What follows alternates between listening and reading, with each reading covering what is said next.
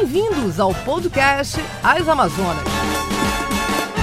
Oi, gente, tudo bem? Mais um episódio das Amazonas Podcast. Eu, mais uma vez, por mais uma semana, estou aqui com as minhas colegas e amigas Liege Albuquerque. Oi, Liege. Olá, boa tarde, bom dia, boa noite para todos. E Aruana Brianese. Tudo bem, Aruana? Tudo bom, oi, oi para todo mundo. Hoje a nossa convidada especialista é uma grande amazona também, porque afinal ela também é amazônida. Cristina Serra, nossa colega jornalista, que vai dar aí o prazer de um bate-papo com a gente sobre política, sobre Amazônia, preservação, questão indígena e outras cositas mais, né? Tudo bem, Cristina? Tudo ótimo, melhor agora de estar na companhia de vocês. Estou super feliz de estar aqui. Eu, eu acho esse podcast super bacana.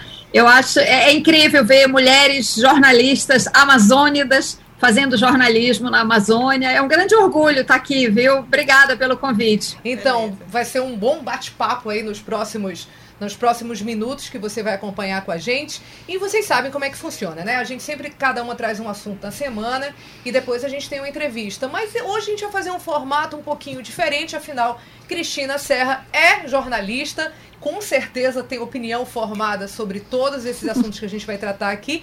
E a gente já vai fazer ali uma proposta de é, assuntos da semana, como a gente sempre faz, mas misturados com entrevista. Por isso eu vou logo apresentar, sei que não precisa, mas vou dar algumas informações aqui muito resumidas, né, de uma carreira tão longa e com tanto sucesso que a Cristina tem. Cristina Serra é amazônida do estado do Pará, trilhou a carreira nacional nos grandes veículos de comunicação entre eles a TV Globo, por onde ficou 26 anos. Inclusive, a Cristina foi correspondente, vocês lembram, com certeza, lá em Nova York. Em 2015, ela fez uma das maiores coberturas é, da carreira dela, eu acredito, até porque virou um livro, né? A Tragédia lá de uhum. Mariana. Uhum. Em 2018, ela ajudou a fundar o canal digital My, New, My News e hoje também, além do canal, ela é articulista da Folha de São Paulo. Cristina e meninas, Aru, Liege, é, o assunto que eu trouxe essa semana é, foi o assunto mais comentado na, de ontem para hoje, né? Ontem o dia todo, ontem à noite e hoje também, em veículos de comunicação. Afinal, na CPI do Covid, dessa última quinta que foi hoje, ontem, hoje é sexta, não estava aí diretamente ligada o assunto mais comentado à epidemia, mas com certeza também faz parte de uma doença né, que toma conta do país, podemos chamar assim. É, e é uma doença de cunho comportamental, social, que é a homofobia. No início da sessão da CPI da pandemia, dessa quinta, o senador Fabiano Contarato, da Rede Sustentabilidade do Espírito Santo, pôs aí uma postagem homofóbica do depoente de ontem, que era o empresário Otávio, eu acho que é Fakirwood, é isso? Fakirwood. Fakuri, né? Fakuri. Não vale a pena a gente reproduzir né, a postagem dele, até porque foi largamente é, difundida também, inclusive na própria sessão da CPI. Mas eu acho que a gente tem que frisar, colocar e ressaltar a belíssima resposta né, do, do senador, colocar aspas devidas. Entre várias outras coisas, ele disse: o sonho com um dia em que não serei julgado por minha orientação sexual, sonho um dia em que meus filhos não serão, não serão julgados por serem negros. Foi uma manifestação linda aí, né? De, lindo, de emocionante. lindos, de bons preceitos contra preconceitos e logo o fato tomou conta do noticiário, das redes sociais, foi dito em todos os lugares. E o mais interessante, Cristina, e aí eu já ia chamar de Cris, mas vou chamar também de Cris. O mais interessante, Cristina, é que isso acontece, né? A homofobia, é, o preconceito, a discriminação, o crime, porque isso tem que ser dito antes de qualquer coisa, é um crime. É, previsto na Constituição e também com várias decisões do STJ a respeito. Isso acontece todos os dias, em todos os níveis, em todos os lugares do país. Mas episódios como esse, que envolve um parlamentar, um senador, o primeiro a se declarar é, é, homossexual, com uma família linda, casado, com duas crianças, enfim precisa esse nível de exposição e dessa janela que a CPI acaba é, sendo de visibilidade uhum. para tratar de um assunto tão importante. Né? Nesse ponto, o que aconteceu foi importante para as pessoas que sofrem esse tipo de preconceito, muitas vezes calada, concorda? Absolutamente, concordo 100%. Eu acho que foi um dos momentos mais luminosos dessa CPI, uma CPI muito importante por tudo que tem revelado de falcatruas né, na área de saúde, de corrupção, etc, etc. Mas ontem a, a, CPI tomou esse caminho né, de discutir a questão das fake news, porque isso é um componente dessa crise da pandemia que a gente vive, né, essa propagação é, de mensagens, de, de, informações falsas sobre vacina, é, sobre medidas de proteção, etc. E, e, e, a CPI, então, tomou ontem esse, esse caminho e conseguiu expor a homofobia desse depoente. Né? Ele estava ali por conta é, da, da, do fato dele ser apontado como financiador de fake uhum. news. E essa foi uma, é, essa postagem dele é, agregou esse, essa questão da homofobia. E, de fato, a, a resposta do senador Fabiano Contarato, é, eu, eu fiquei eu fiquei sob um impacto muito forte quando assisti aquela cena, né? A, a força das palavras dele, né? A, e sem a... gritar, né? Ele fala muito com uma, um tom de voz, né? Sem gritar, mas o conteúdo ali realmente era muito impactante, né? É impressionante, é, justamente porque ele estava na frente, ao lado, na verdade, uhum. do ofensor dele. Exatamente. E ele não perde o equilíbrio Sim. e a fala dele é, é completamente coerente, consistente do começo ao fim, falando não só da questão da homofobia, mas do racismo. Os filhos dele são negros, falando dos preconceitos contra mulheres e idosos. Ele uhum. se referiu à mulher, à irmã, irmã dele né? e ao pai. pai.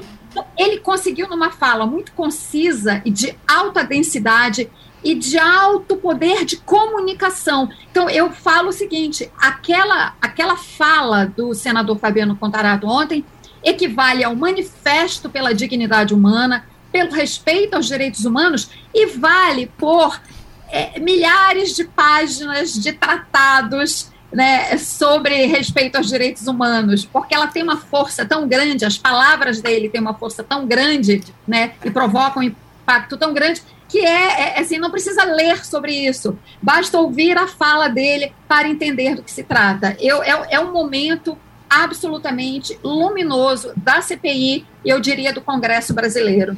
É, e no fim do discurso, né, a cúpula do colegiado pediu então à polícia do Senado abertura de inquérito para investigar o crime de homofobia. Otávio chegou ali a pedir desculpa pela postagem, é, mas enfim, vai ser investigado sim e que sirva, inclusive, é um dos preceitos. Eu estou estudando direito agora, viu, Cristina?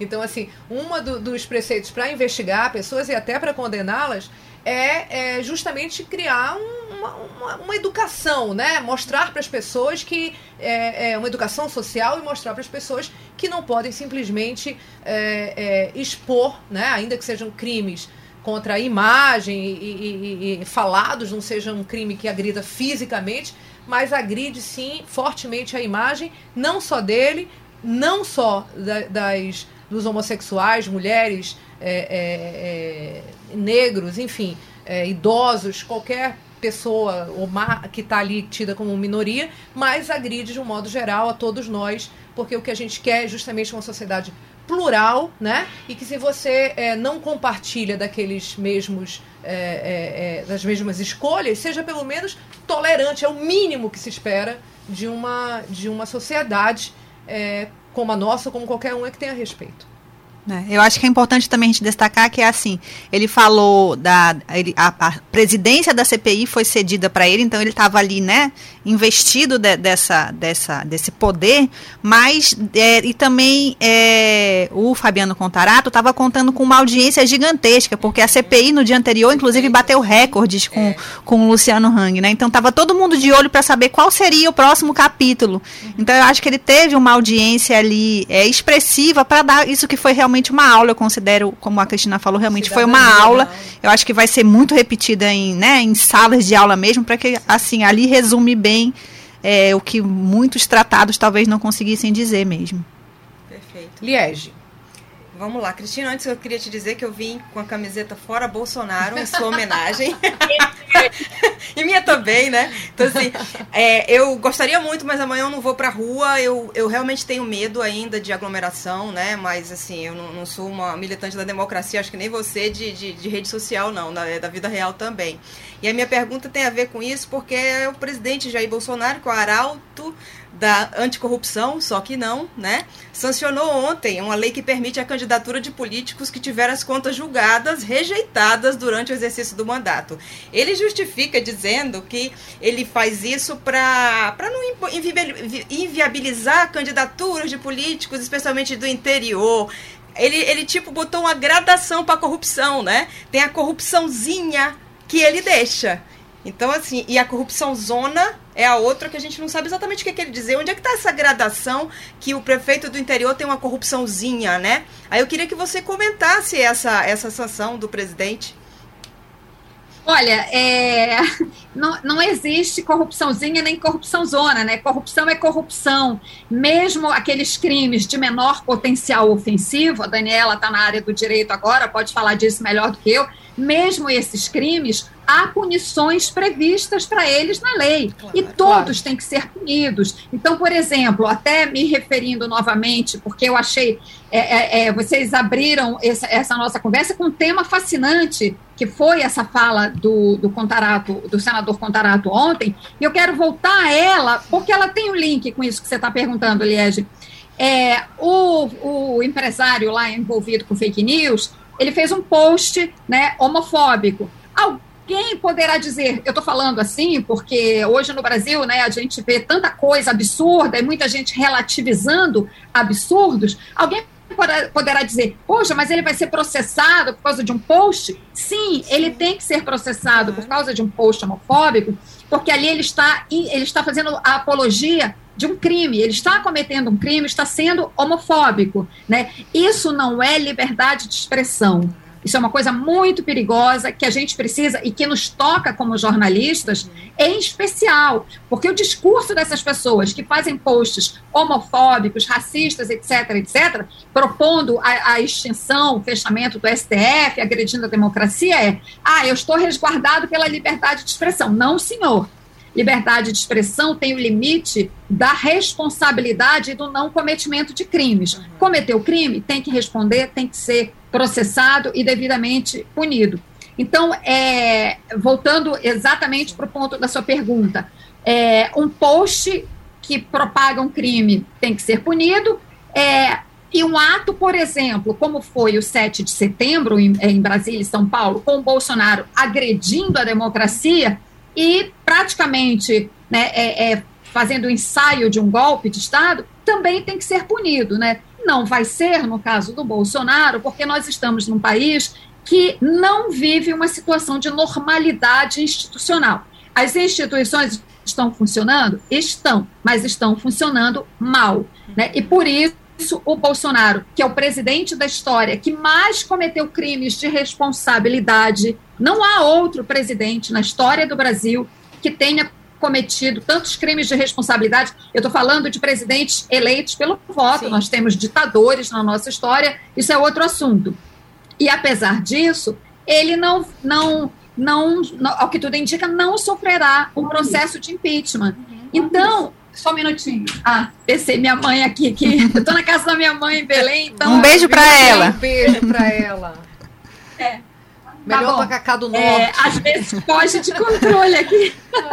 então, é, o, o Bolsonaro tem já uma extensa lista de crimes de responsabilidade pelos quais ele poderia ser punido, processado e devidamente punido, tudo dentro do devido processo legal, mas por essa situação anômala que a gente vive, né, do ponto de vista político e institucional, isso não acontecerá. Então, o Bolsonaro não tem condições de estabelecer gradação nenhuma, é. nem critério nenhum para o que é corrupção e o que não é. Né? Ele é o primeiro que deveria é, já estar sendo processado para que fosse preso, que eu espero que é o que aconteça com ele depois que ele é, deixar o governo, porque, como eu disse, ao que tudo indica, não haverá não vejo neste momento a possibilidade de um processo de impeachment, lamentavelmente. Por isso que a gente tem que ir para a rua, né? Quem não pode ir ou quem tem medo é perfeitamente compreensível, né? Mas o movimento de pressão pelo fora Bolsonaro deve continuar. mesmo que a gente não tenha uma perspectiva concreta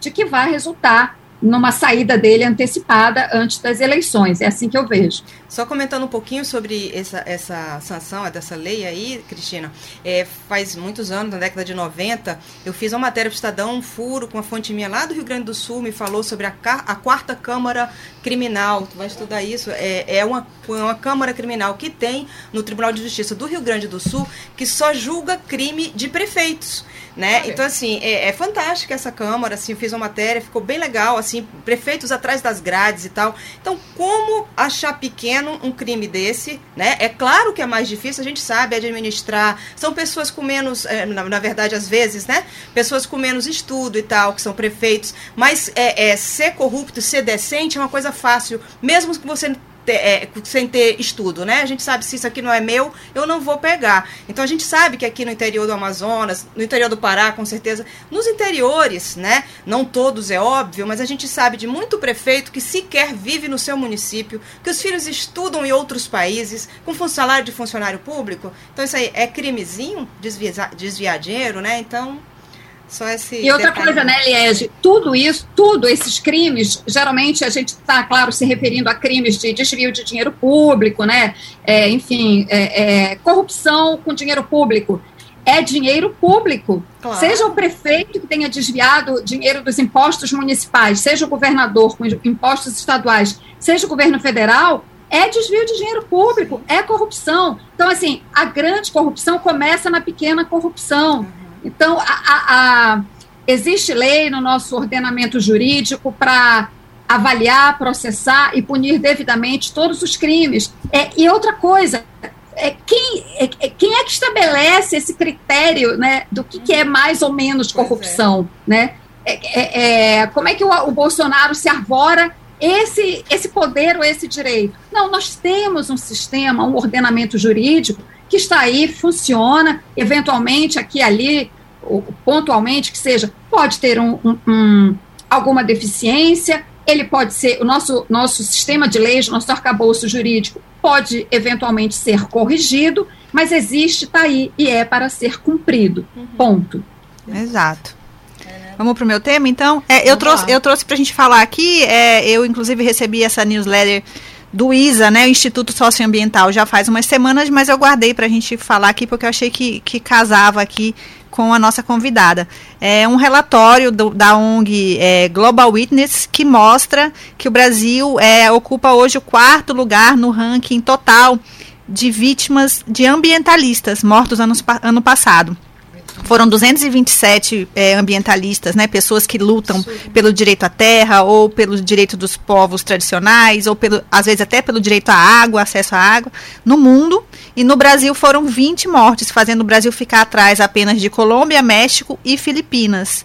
E, é, para piorar, 75% desses crimes foram na Amazônia. Então eu queria é, que a Cristina falasse um pouco sobre como Os que é essa, essa, essa cobertura, né? E como que é, é a visibilidade que hoje a gente é, acaba não tendo tanto para esse tipo de, de crime mesmo, né? Fica meio que uma cobertura lateral dos veículos locais mesmo.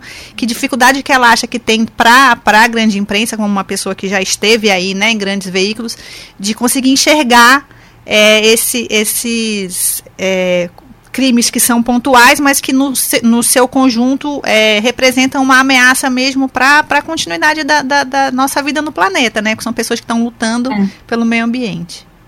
E uma ameaça também a nós todos como sociedade, né? Porque isso é uma barbárie, isso que você está relatando. O Brasil estar em quarto lugar e, e, e não é à toa, né, que os, os quatro países que você citou três são aqui na América Latina, né? Exato. Porque nós temos uma tradição de violência social muito grande, sobretudo contra povos indígenas, né? Contra comunidades tradicionais, povos originários, etc. Então, Colômbia, México e Brasil. O outro país é eh, são as Filipinas, que também tem uma tradição uhum. né, de violência muito grande contra, contra esses povos. É, essa falta de visibilidade, eu acho que ela tem muito a ver com o fato de, de, que nós temos aqui no Brasil a imprensa concentrada, sobretudo, na região sudeste. É. Eu senti isso, você, Liege deve ter percebido isso claramente quando viveu fora de Manaus, né, que é, a, a, a, imprensa do Sudeste ela se volta para esses assassinatos nesses rincões do Brasil quando são assassinatos de lideranças mais conhecidas, como foi o caso do Chico Mendes, o caso da irmã Dorothy Steng. Então, precisa ser uma coisa de grande alcance nacional ou internacional, como é o caso desses personagens, para que se dê atenção. Mas aí a imprensa vai lá, cobre aquele caso, sai até que venha outro, ou que aconteçam essas chacinas, né, que de vez em quando acontecem, como é o Dourado dos Carajás, né, e tem outros massacres na Amazônia. Então é terrível que isso não seja uma pauta permanente da imprensa. A imprensa brasileira, com essa concentração no Sudeste, já teve em alguns momentos correspondentes, né, a, a própria TV Globo, onde eu e Daniela trabalhamos, Daniela sabe disso, é, ela, ela teve momentos em que ela dava mais atenção para a pauta da Amazônia. É verdade. Eu vejo que isso, isso varia muito em função de algumas circunstâncias. Editoriais, e, claro, tem um fator aí muito importante nessa, nessa nossa discussão aqui, Daniela pode falar melhor, é, que a cobertura de Amazônia é uma cobertura cara. Uhum. É uma uhum. logística muito cara. Cobrir a Amazônia. Pense cobrir o estado do tamanho do Amazonas que é maior, né, tem o tamanho de um país, de vários países, né? Aqui no Pará, a mesma coisa. É, então, tudo bem, tem essa questão logística, é caro, mas eu acho que também tem, sobretudo, uma incompreensão sobre a gravidade e a importância dos processos sociais e econômicos que se dão na Amazônia. Então, por isso, é uma cobertura pontual e não sistemática, como eu acho que deveria ser. Uhum. Acho que, em parte, eu acho que isso é uma, Aruana, é, é parte da resposta para você. Certamente vocês têm outros pontos aí a levantar. O, a Cristina está absolutamente correta, né? É, embora a minha vida profissional tenha sido sempre aqui cobrindo a Amazônia. E a Cristina é, é, cobriu política quando teve em Brasília, Inter, né, em Nova York, mas ela também tem, né, Cristina, uma experiência muito grande amazônida sobretudo em projetos Sim. como o Projeto Amazônia, né, como a Globo Amazônia que teve, depois a Globo Natureza. É, eu me lembro que você fez várias pautas longas também, séries de reportagem, Globo Repórter de assuntos amazônicos. É exatamente o que você falou, é uma questão de escolha editorial do veículo, é, dos veículos de modo geral, e é, é, o quanto você está disposto a gastar. Né? Eu já cheguei a fazer reportagens para o próprio Jornal Nacional, em que eu levei dois dias e meio para chegar é, na, na aldeia Achaninca, ali na, na, na, fronteira do Brasil com o Peru. Fiz a matéria em três, quatro horas, gastei mais dois dias para voltar. E os meus editores, claro, assim, ficaram é, desesperados, porque no final das contas, essa matéria que foi uma fortuna e levou cinco dias de uma equipe inteira, no ar representou um minuto e 25 segundos. Então, assim, é, é uma relação realmente, para quem tem alguma experiência em gestão, é, é, é, é realmente de enlouquecer qualquer um.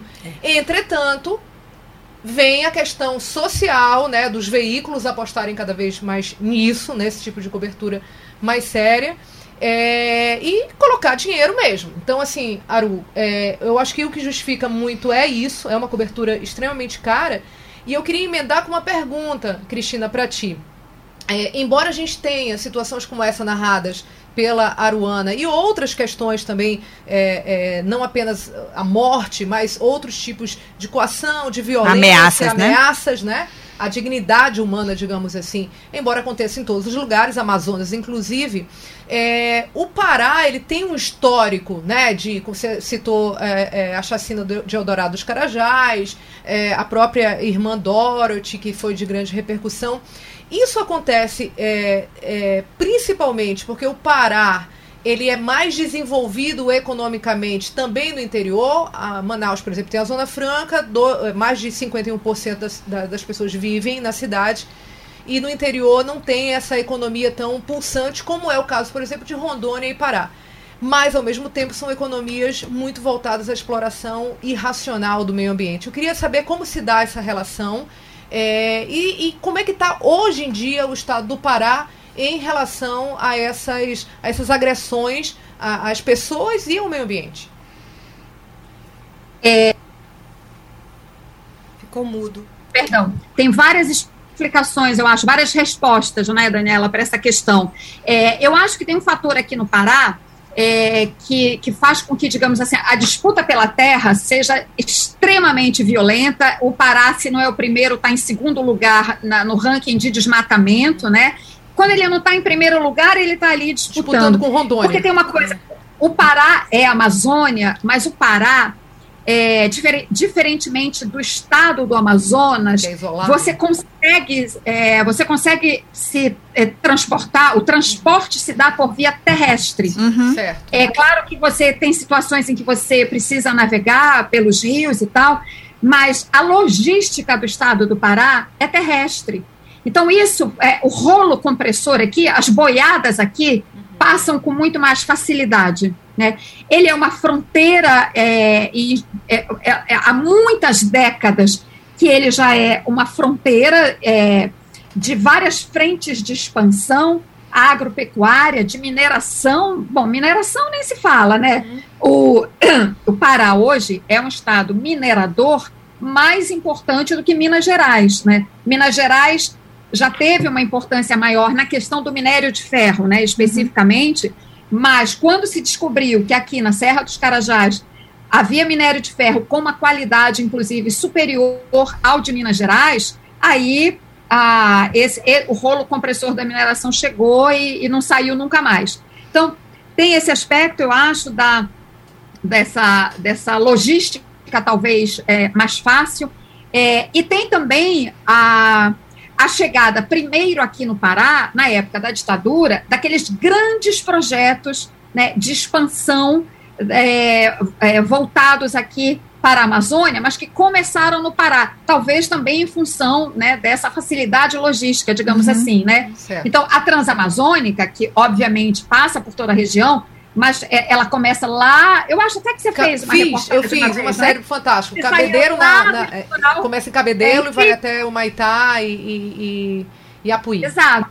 Então ela, ela, vem do Nordeste. Agora, onde é que ela entra na Amazônia? Bom, Maranhão também é considerado, mas enfim, ela entra aqui no Pará antes de chegar no Amazonas. Então, antes dela encontrar a barreira dos rios e da uhum. floresta no Amazonas, aqui ela já passou, ela já abriu o desmatamento vem atrás, a ocupação completamente desordenada.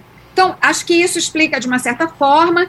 É, e hoje, como é que está a situação aqui hoje? Continua sendo um lugar perigoso para defensores da floresta, ambientalistas.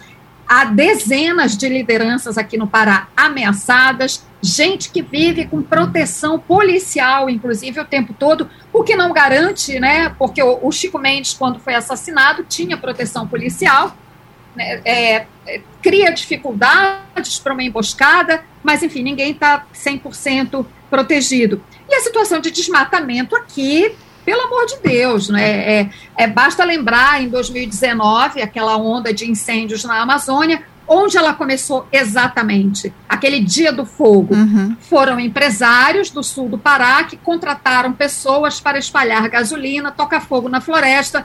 Né? São incêndios criminosos.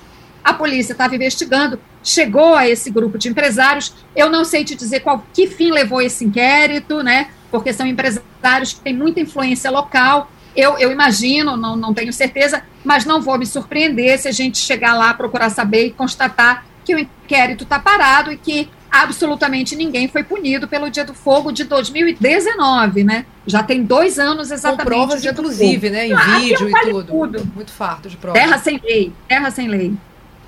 Eu queria aproveitar o gancho que você falou aí da, da, de Minas, né, e da mineração, e falar um pouco sobre essa cobertura que você fez em Mariana. É, o que que, o que que teve de diferente nessa cobertura para ela virar livro? Por que, que outras reportagens que você fez ao longo da vida e tal, você tem, pensou em transformar alguma outra em livro e por que que essa virou mesmo, né? Tá, Deixa eu juntar é. a minha pergunta, porque é sobre o livro, é. né? Eu gosto muito do teu livro, eu tenho esse e tenho de entrevistas, que eu adoro entrevista ping-pong, né? E é. eu estava procurando uns pontos lá que eu já tinha marcado. é, você é, é uma ideia maravilhosa que você teve, né? De muita sensibilidade. Você foi atrás das famílias, né? Dos mortos de Mariana. Uhum. E você sete, sete, né? Sete não quiseram falar, né? E, doze parentes toparam, né? Doze famílias no caso toparam, né? E a que Isso. mais me doeu foi a história do menininho, claro, não tem como, né? Era criança e tal, e com o avô que falou, e, e me deu extrema tristeza. E aí, com, com a, junto com a, a, pergunta da Aru, né, eu queria te perguntar sobre isso, porque é, acho que todos nós aqui, né, a, a, fazer é, matéria com pessoas que perderam alguém que amou é muito complicado, né? Que dirá fazer um livro, né? Conversar sobre como era aquela pessoa em vida. Aí eu queria que né, você juntasse as duas questões para falar. Eu vou começar pela tua pergunta, respondendo você, Eliege, porque esse, esse personagem que você está falando é o Tiago. É. é o menininho que era Sete criado anos. pelos avós, né? É, e eu, eu, eu contei a história do Tiago porque o avô dele conseguiu, é, é concordou em me dar uma entrevista. A avó que na verdade fazia o papel de mãe, Sim, é, ela, eu conversei com ela, mas ela disse: eu não tenho condição de falar sobre isso. Me desculpa, mas eu não posso, eu não, eu não, não posso te atender. Eu entendi perfeitamente, né? E porque ela me recebeu, me ouviu, mas eu, eu, eu assim, a dificuldade dela de falar sobre o assunto era evidente. Eu não tinha como forçar a barra. Sim. Aí na saída, o avô estava lá, e aí eu fui puxando conversa, aí ele foi falando, e foi, foi. Quando eu vi, tinha virado entrevista. Aí eu falei: olha, eu eu estou escrevendo, o senhor sabe, eu estou escrevendo um livro, então eu quero saber se essa nossa conversa, tudo isso que o senhor me falou, né, se eu posso usar como, como entrevista e tal. Não, claro, então. Eu só consegui contar a história do Tiago porque o avô realmente concordou e foi de fato, perdão, ai, foi de fato uma entrevista difícil, porque o avô estava numa tristeza, é uma tristeza. E eu me lembro tão bem disso. Esse senhor tem dois olhos verdes, bem grandes. E ele, ele, não me, ele, ele olhava, ele ficava, a gente conversava, e de vez em quando aí o olhar se perdia. Gente, aquilo era uma tristeza tão grande. Então, assim, foi muito difícil conversar com as pessoas. É, algumas, essas que não me deram entrevista, foi, assim, foram vários motivos. Teve gente como essa senhora, que era tristeza, que ainda estava sendo processa processada, digerida. Então, obviamente, não tem como forçar a barra. Outros não falaram porque, por um senso de privacidade, né, de não querer externar uma coisa que de fato é muito íntima. É, e outro, é, não, foram, foram, ah, não, teve uma outra razão, sim, que foi um rapaz que falou que não gostava de falar para jornalista, porque meio que não confiava, enfim, paciência, né? E aí a gente tem que respeitar. Mas, felizmente, outros 12 é, é, parentes de, de vítimas, né, pessoas que morreram, concordaram em falar. Algumas realmente foram entrevistas difíceis por se tratar né, de ainda uma, como eu falei, uma dor que ainda estava sendo processada. E eu tive a nítida impressão, a sensação muito clara em várias entrevistas, que eu estava sendo ali uma espécie de. Eu, eu fui uma válvula de escape, porque teve entrevista. Né, vocês são jornalistas, sabem disso, né? Tem entrevista que a gente precisa fazer muita pergunta. Teve algumas que eu fiz praticamente uma pergunta. Sim. E a pessoa saiu falando Quase sem um parar. relato, né? Quase um relato é, mesmo de uma dor. Exato. Ela queria. Era um desabafo. É. Sabe? Isso aconteceu. Teve um caso, tem um caso na, no livro, que é um casal que o rapaz, inclusive, trabalhava em São Paulo, era fornecedor de produtos para a barragem, e ele estava lá, ele ia todo mês, uma vez por mês, ele ia pra, lá para a barragem da Samarco para fazer teste com esses produtos, vender e tal. Justamente no dia que ele estava lá, a barragem rompeu. E a viúva dele, ela, ela começou a falar, ela, ela contou a história da vida deles, como eles se conheceram. É, é uma das histórias que me toca, inclusive, muito, porque ela depositou uma confiança muito grande em mim, sabe? Eu tive muito cuidado de contar, de ser muito fiel aos sentimentos dela ao contar essa história. Uhum. E ela leu o livro depois e me agradeceu muito. Isso foi uma grande alegria é, saber que eu, eu respeitei a história dela, enfim. Então, é, de uma certa forma, eu já estou respondendo a Aruana, porque o que, que me fez escrever esse livro? Eu já, tinha, eu já tinha feito reportagem na televisão sobre tantas tragédias, porque outras não viraram e essa virou? Eu acho que foi o seguinte: eu fiquei muito próxima das pessoas, porque eu fui várias vezes. Quando eu estava no Jornal Nacional, é, eu fui cobrir algumas tragédias, inclusive fora de Brasília, eu cobri a tragédia da região serrana, mas a dinâmica da cobertura diária é assim: você vai lá, faz a matéria, tem que fechar correndo, né? Tá sempre contra o relógio, né? Às vezes você não tem muito tempo para ficar ali ouvir mais as pessoas. Quando eu fiz Mariana, eu estava no Fantástico é semanal, você tem um pouco mais de tempo. Eu acho que eu tive mais tempo para conhecer as pessoas, para ouvi-las e para entender a dimensão é, do que, que aquela tragédia significou na vida dessas pessoas. E isso me tocou muito, muito. Eu, inclusive, passei o Natal de 2015 lá em Mariana.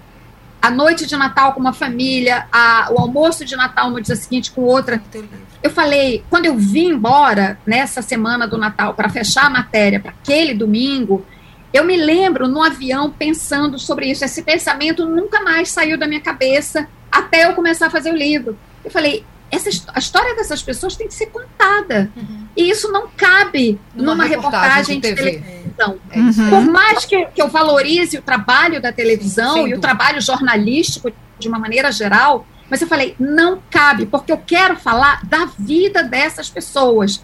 Isso só cabe num livro. É, eu acho eu, eu que esse foi o motor principal do livro. A gente está disputando aqui o Elias. É, fala, eu queria, Elias, é, eu queria falar só mais uma coisinha do livro também, né? Porque você não só entra na vida dessas pessoas, como você entra também na parte ambiental, né? Você entrevista o Krenak, né? Na página 411 ele até fala: a lama que vazou da barragem foi um golpe de morte no Rio Doce. Né? E eu queria que você falasse um pouco dessa questão também, porque a gente fala muito das pessoas, que é muito mais importante do que o ambiente, mas ao mesmo tempo o ambiente é tão importante quanto as pessoas, né? Então eu queria que você falasse sobre essa questão do Rio Doce, né? Que foi ah, eles eles pescavam lá, né? Os Krenak, né? Sim, é, na verdade o correto é até falar. O nome do livro é é, Tragédia em Mariana, a história do maior desastre ambiental do Brasil. Na verdade, correto seria dizer de, desastre socioambiental, socioambiental. porque não é, uhum. é o, o, desastre ambiental, quando acontece, ele não prejudica o meio ambiente, ele prejudica nós, nós somos parte dele, né? Uhum. Então, correto é falar socioambiental. E, de fato, isso que você está falando é muito importante, porque eu tratei, eu não sei se as pessoas percebem assim, eu acho que você percebeu daí a tua pergunta. Eu tratei o Rio Doce como um personagem. Uhum. O Rio Doce, ele, ele perpassa o livro inteiro. O, o, livro inteiro. A partir do momento, claro, a partir, eu vou contando como começou o colapso da barragem, aquele personagem Romeu, que estava lá na barragem, que foi levado e que sobrevive. A, mas a partir, do, eu conto isso até de uma forma meio cronológica, a partir do momento que eu falo que a lama chegou no Rio Doce, no resto do livro, o Rio Doce está ali como um personagem. Que é, eu acho que eu, eu, eu, eu não sei se isso deriva, talvez derive no processo inconsciente da conversa que eu tive justamente com Ailton Krenak. Porque o Krenak e o povo Krenak, e o Ailton em especial, eles se referem ao Rio Doce como um ser. Sim. Não como uma pessoa, mas como um ser, um elemento da natureza que para eles é tão importante quanto um ser humano, quanto a floresta, quanto o solo, quanto os animais, né? Então, é, é, eu acho que de uma certa forma isso foi isso que me levou a, a dar no livro esse peso praticamente equivalente, né? Entre contar o drama das pessoas e contar o, e contar o drama do rio. Então, eu, eu, eu acho que é nesse sentido. É, Para mim, é muito importante falar do impacto ambiental, que, aliás, permanece até hoje. Permanece. A LAM, são, vai fazer agora, gente, em novembro, vai fazer seis anos desse, desse desastre. A lama continua no é. fundo do Rio Doce. Quando chove, revolve um pouco, é, está lá. Com, ela revolveu metais pesados que estão lá, é, é importante esclarecer, é, desde a época da mineração do ouro, né? O, a lama em si, ela não traz metais pesados, mas ela, ela foi despejada em tamanha quantidade no rio que ela revolveu uhum. o leito do rio e re, é, eles chamam os técnicos de é um fenômeno da ressuspensão. Ela, ela botou, ela revolveu o leito, trazendo é, para o corpo do rio metais pesados que estavam depositados lá há séculos, desde que a mineração começou em Minas Gerais. Então, assim, a dimensão dessa tragédia é enorme e é uma tragédia que continua. É um, a tragédia se desdobra até hoje. Cristina, nós somos, é, com alguns anos de diferença aqui, a Aru é a mais nova da gente, é, jornalistas da mesma geração, praticamente. É, a gente tem uma audiência bem bacana, alunos da Liege e também colegas e pessoas que estão começando aí a profissão, na produção, nas mídias digitais, é, desses novos comunicadores. Eu não posso deixar de fazer uma pergunta para ti em relação à guinada de carreira e mudança é, de carreira, né? De veículos mais tradicionais, como a TV Globo, onde você trabalhou, onde eu trabalhei, e agora essa inserção também em redes digitais, né? É, é, você com a, com a My News, a gente aí começando engateando aqui com, a, com o próprio podcast. Como é que você vê essas novas maneiras de comunicação? E é aquela pergunta clichê, mas eu não posso deixar de fazer porque com certeza será útil. O que, que essas novas gerações de comuni comunicadores é, devem esperar do mercado? Oh, eu vejo é, essa toda essa enorme mudança tecnológica que ainda está acontecendo e às vezes a gente se sente assim, eu me sinto assim, caramba, eu estou no meio do turbilhão. Quando eu aprendo uma coisinha, já tem outra para aprender, Exatamente. socorro! é, eu vejo como um enorme desafio que a gente tem que ter, é, tem que ter abertura, sabe, para aceitar é, essas novas mudanças, é, porque eu acho assim, eu, eu, eu parto do princípio de que essas mudanças tecnológicas sempre vêm para trazer benefícios. Traz problemas? Traz. Mas todo grande avanço científico né, teve um uso benéfico e teve um uso distorcido. O crime aprende a usar essas ferramentas também. Então, assim, isso não é apenas com a tecnologia digital, é qualquer avanço. Vamos falar aqui rapidamente: o avião que foi inventado pelo nosso Santos Dumont, que é um personagem da maior importância. Ele, no fim da vida, terminou desgostoso porque o avião foi usado para guerra. Né? Não foi Exatamente. esse o objetivo dele, mas foi usado. Então, assim, resumidamente é isso. Eu, eu confesso que eu não sou. É, eu, eu tenho muita dificuldade ainda em lidar, eu sempre entro meio atrasada nas redes sociais, para vocês terem uma ideia, eu acho que eu fui uma das últimas pessoas a entrar no Orkut, quando todo mundo já estava no Facebook. Deixa eu te contar que eu nunca nem entrei no Orkut. Eu pulei essa parte. É. Então, assim, é, eu, eu não tenho Twitter, eu, eu, eu, sou basicamente de Facebook. Ah, e as pessoas falam, por que, que você não vai para o Twitter? Eu falo, não, eu acho muito selvagem. Também. Porque eu acho assim, se você entra, é para participar, é para uhum. trocar. Porque o nome está dizendo, rede social, é para ter interação. Se eu não consigo, se eu não vou ter tempo, então eu prefiro, olha, eu dou conta disso aqui, Facebook e Instagram, é onde eu tô, né? Mas eu acho, eu acho que é um admirável mundo novo, acho que tem mesmo que vir e que ainda virá muita coisa. É claro que isso criou uma, é a palavra da moda, uma disrupção total no nosso mercado de trabalho, isso tem impactos enormes, né? De, tem um efeito desagregador muito grande, mas enfim, eu acho que em algum momento vai haver, assim, algumas situações de acomodação, e o mercado vai continuar, e o jornalismo também, gente, porque tem o seguinte, é muito interessante esse tema. Eu, eu, eu dois dias atrás eu estava num debate sobre isso e eu falei, olha, é, a mudança tecnológica, é, ela pode substituir muita gente em algumas funções, ela pode extinguir alguns empregos, né? Como aconteceu com os diagramadores, por exemplo, nos jornais impressos. Mas tem uma coisa que não tem robô nenhum do mundo você pode ter o melhor programador de robôs do mundo, que um robô não, sabe, não saberá fazer, que é saber contar uma história. Isso só quem sabe fazer é o jornalista, ou um historiador, ou um contador de histórias. Uma pessoa, né? É, pessoa, tem que ser uma pessoa. Porque para contar uma história de um personagem, você ir numa situação, aqui novamente, é, como eu fui lá em Mariana, e ter essa percepção do drama das pessoas, você precisa de sensibilidade. Não há robô capaz de ter precisa isso. Precisa tá? ser humano. Então, né? assim, essa turma nova que está tá, tá vindo aí tem que se preparar para isso, né? E, e, certamente eles estão lá na frente, os estudantes da Liege, eu já tive a oportunidade de conversar com alguns, com, com duas vezes, né, Liege? A gente é, já, já conversei com as suas turmas, é sempre um bate-papo muito bacana. Aliás, aliás, alunos super preparados, com perguntas, né, que você percebe que são alunos que estão antenados com tudo que está acontecendo. É muito legal. Então, assim, eles já estão lá na frente, né? Porque eu acho que eles, essa turma que está com 20 anos, 25 até 30, já nasceu com DNA, com chip, etc.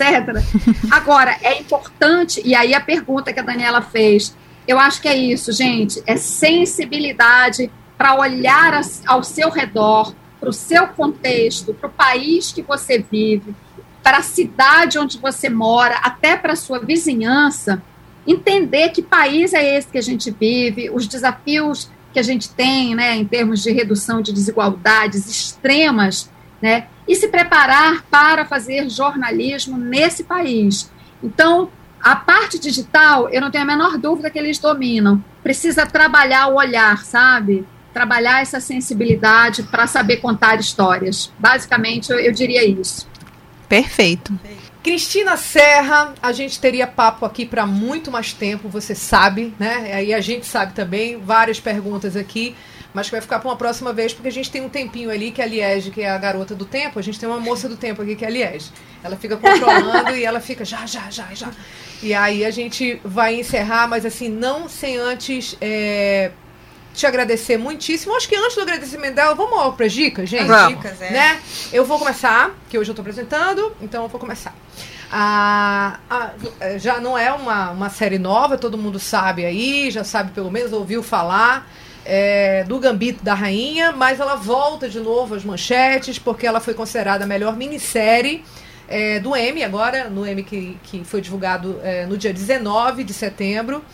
E eu fui pesquisar aqui para falar um pouquinho para vocês e eu fiquei super é, impressionada é, com a notícia que eu li que é a maior minissérie, a minissérie mais já assistida do Netflix, com 62 milhões de, não de pessoas, mas 62 milhões de casas no mundo que maratonaram aí o Gambito. É, super bacana. Já assistiu, eu Cristina? sou uma dessas pessoas que maratonei. Você assistiu, Cristina? Não, então, pois é, já vai para você. Vocês estão recomendando, assistir. Gambito É, da Rainha, é muito, Muito legal. bom. E assim, a atuação da atriz americana Anya Taylor-Joy, uma moça de 24 anos, super jovem, mistura um pouco aí de drama, mistura um pouco de mistério também, cenários e figurinos da década de 50 e 60 É nos Estados cenário. Unidos, maravilhoso, um pouquinho ali da Rússia também, da União Soviética. E é, é, desperta aí, no mínimo, a curiosidade de todo mundo que não joga xadrez, que é o meu caso, e passou a achar o jogo interessante. Eu achava extremamente bacana, bonito, claro, mas assim, muito difícil. E eu passei depois do, do Gambito, que é sobre uma enxadrista, é, me interessar um pouquinho aí pelo jogo, ainda não aprendi não, mas super vale a pena. E eu, era muito pertinente ao tema que eu trouxe com essa questão de homofobia, porque ela é uma pessoa que sofre também é, preconceito de gênero, por ela ser mulher, ela, a- a- os homens que dominavam, né, e ainda dominam hoje é, os jogos de xadrez, as competições de xadrez pelo mundo, tinha um pouco ali de discriminação com ela. E ela superou tudo isso, e eu não vou dar mais spoiler, é, spoiler, mas ela realmente é, traz aí uma coisa da mulher, é, de se manter firme e saber a sua competência, e é também uma, um, um estímulo, né? Para todas nós aí que queremos alguma coisa e temos que correr atrás. Vale a pena. O Gambito da Rainha no Netflix. A minha, a minha dica da semana tem a ver com a minha rotina. Nas últimas três semanas que eu estava cobrindo férias de uma colega do jornal, inclusive Volte Logo Luana, a gente fica acumulando funções. Então eu não consegui fazer quase muita coisa, mas assim, eu comi bastante. Então eu quero indicar, eu quero indicar o Calena Café. É, é um, um lugar que, na verdade, eu nunca fui, onde é? mas eu peço sempre pelo iFood. Ah, É na é, Fortaleza. É, é. Ah, é? Isso. É, e, e tem várias delícias. O pão de queijo é ótimo. Tem um pãozinho de chocolate que é uma delícia. Mas o que eu quero indicar mesmo é o café com leite. É o, me- é o melhor café com leite. Eu sempre peço café da manhã quando eu com chego leite no não é jornal. igual, não? Não é Não. igual. Experimente É muito bom, esse. é. Tá Café com leite deles vale a pena. É muito bom. Minha dica é uma exposição de fotografias que vai abrir agora no dia 8 de outubro, às 18 horas, na Casa das Artes. Aí eu trouxe principalmente porque as fotos são muito boas e por, pela coincidência também né, do tema. As Amazonas, a lenda fotografada. Olha aí a gente. Né? Muito é legal. Gente, não, não somos nós, não. São mulheres peladas e nós somos nós, não. Somos não, mulheres não lindas somos peladas. Nós, nós não, somos lindas também. Vocês vão voltar para esse tema, eu já disse. Eu, vocês falem por vocês, eu não falem por mim. então, aí essa, essas fotos são muito bonitas, porque a gente sabe, são lendas, né? Então ele se, ele se baseou na ideia do, do, do, do de um quadro do Roland Stevenson, né? Que são as Amazonas, muito bonito, que tem o, o fundo tem o Teatro Amazonas. Aí ele foi para uma área que tem um igarapé, tirou foto das moças lá. Deve ser uma, uma, uma, Tem umas fotos que a gente vai colocar né, no nosso, nossa, na nossa rede social. E é uma, uma exposição certamente muito bonita que vale a pena a gente ir. Gente que está em Manaus, claro. Cristina Serra, antes de, da gente fazer toda a, a, a, homenagem aí, o agradecimento, a gente queria ouvir uma dica também. Você tem uma dica pra gente? Eu tenho, sim, eu tenho. É, eu, minha dica é um livro que eu acabei de ler ontem e eu fiquei muito impressionada. É esse livro aqui que, e que nos toca especialmente a nós mulheres. O, o, livro se chama Uma Mulher Vestida de Silêncio, a biografia da Maria Tereza Goulart, né, a primeira dama, casada com o presidente Jango, João Goulart, deposto pelo golpe de 64. E esse livro foi escrito pelo Wagner William, que é um jornalista, nosso colega, portanto. Eu gosto muito de indicar livros escritos por jornalistas o, o, Wagner William é um biógrafo de mão cheia. Ele escreveu a biografia do, do Marechal Henrique Lott, que eu li, gostei muito. E aí li esse livro. Esse livro é muito importante não só pelo aspecto histórico, né, mas é a biografia de uma mulher que viveu, digamos assim, a sombra do marido, é. porque obviamente o papel histórico do, do João Goulart é muito grande. Uhum. A Maria Teresa é, claro, uma mulher conhecida pela beleza dela, e por que, que o livro é interessante? Exatamente por isso, porque ele não fica na superfície daquela apenas do personagem da mulher linda, né, que encantava, que era uma espécie de fetiche nacional.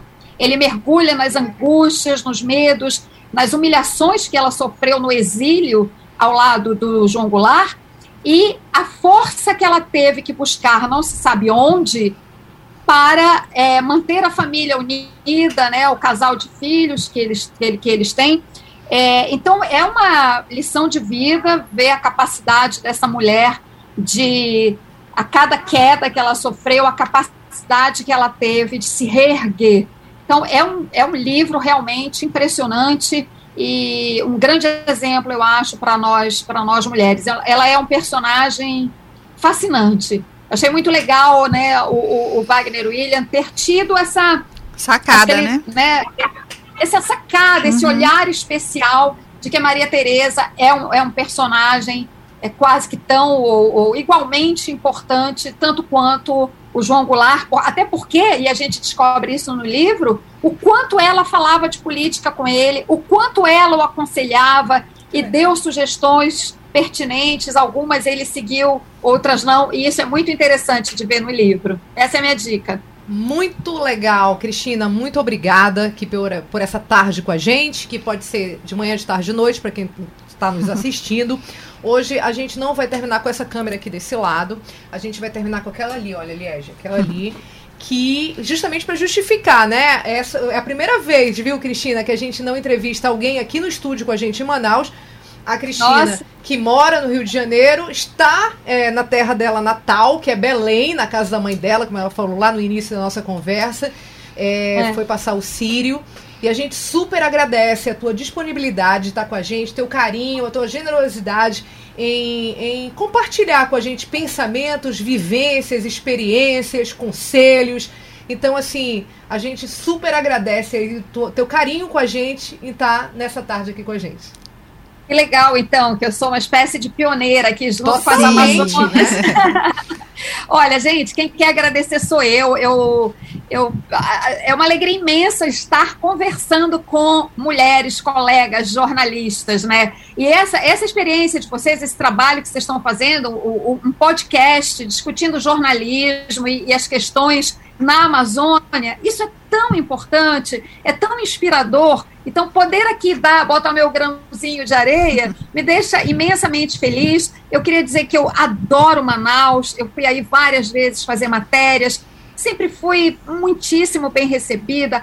É uma cidade que tem esse centro histórico, que é uma coisa magnífica, né? a história do ciclo da borracha, é absolutamente fascinante, né? A nossa Amazônia é uma coisa fascinante. Eu sou muito feliz, sabe, de ser da Amazônia e, enfim, é, compartilharmos tudo isso aqui é, foi um, um, prazer imenso. Então, eu espero que a gente possa assim que passar essa pandemia, quem sabe eu não vou aí numa viagem, aí sim eu vou aí presencialmente Opa, já está convidadíssima. Com... E a gente também pretende Ai, também ir por aí. Esperamos cada vez você. mais a gente espera se encontrar, todos nós a gente possa se encontrar aí pessoalmente, se abraçar, né?